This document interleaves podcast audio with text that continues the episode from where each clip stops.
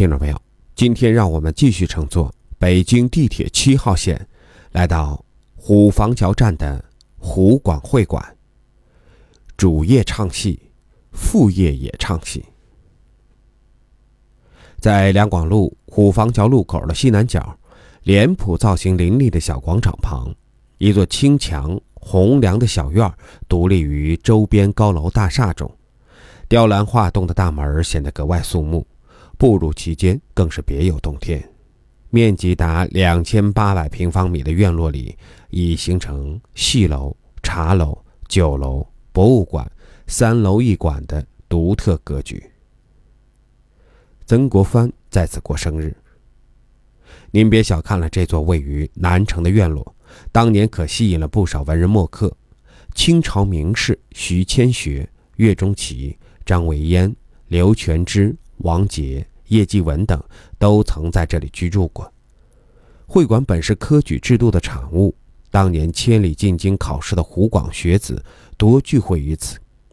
这也难怪，这里汇聚了如此多的文坛巨匠。也因为这个缘故，文昌阁就成了会馆中最为神圣的建筑。文昌阁位于会馆中部，前有一八三零年加盖的大戏楼，后有供会议用的宝善堂。供宴饮的土碗堂和会客的风雨怀仁堂，再往里走便是竹木叠张、龙雀啾啾的花廊。文昌阁对面的门廊拐角处还有几幅壁贴，叶明琛、曾国藩、左宗棠等人的大学士匾，曾国荃、胡林翼等人的封爵匾，还有刘佐庄、黄自元等三十一人的状元、榜眼、探花的传炉匾等。在此都有记录。据说当年湖广会馆是文坛聚会的场所，知名文人的墨宝可以说不计其数。但新中国成立后，湖广会馆因长期被用作民居，结果到了二十世纪六七十年代，这些匾额竟然多被居民拿去劈柴取暖了。至今想起，仍不禁让人扼腕叹息。湖广会馆现存匾额中。留下名字最多的要数曾国藩了。这位曾大人率湘军平定太平天国起义，官封至一等侯爵，可以说他是同时期湖广地区最为出名的官员。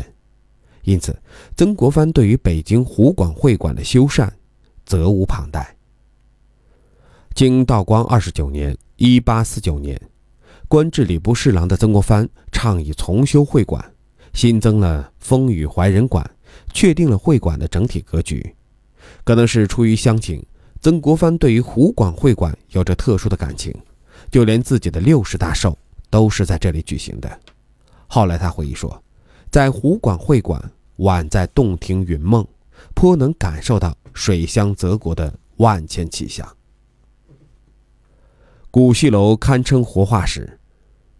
大戏楼是湖广会馆最出名的建筑，也是全国现存比较完好的四座会馆戏楼之一。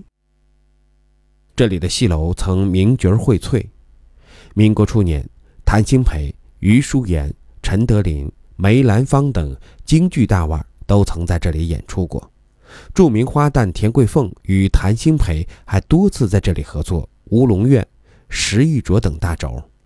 当年能在这里演出的。都是民国年间的顶级大腕儿。作为北京市建成开放的第一百座博物馆，由香贤祠改建的戏曲博物馆内可谓是珍品众多。在博物馆大厅的中间，陈列着一个被玻璃罩保护的深绿色的木牌，这便是光绪二十三年（一八九七年）皇帝赐给陈德林的进宫腰牌。这在当时绝对是一哥的标志。距今。已有近一百二十年的历史，绝对算得上是镇馆之宝。作为梨园圣地，湖广会馆也是众多名家拜师收徒的地方。博物馆左侧的展台陈列着一幅立体幅图，中间被众人围坐的是陈德林，旁边围着梅兰芳等六位弟子。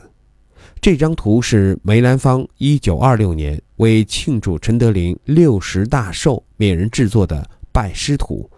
记录的正是王钦农拜陈德霖为师时的情景，距今也有近百年的历史了。除此之外，湖广会馆还收藏着不少和戏曲有关的老物件，比如1926年梅兰芳设家宴招待来访的瑞典王储古斯塔夫六世的合影。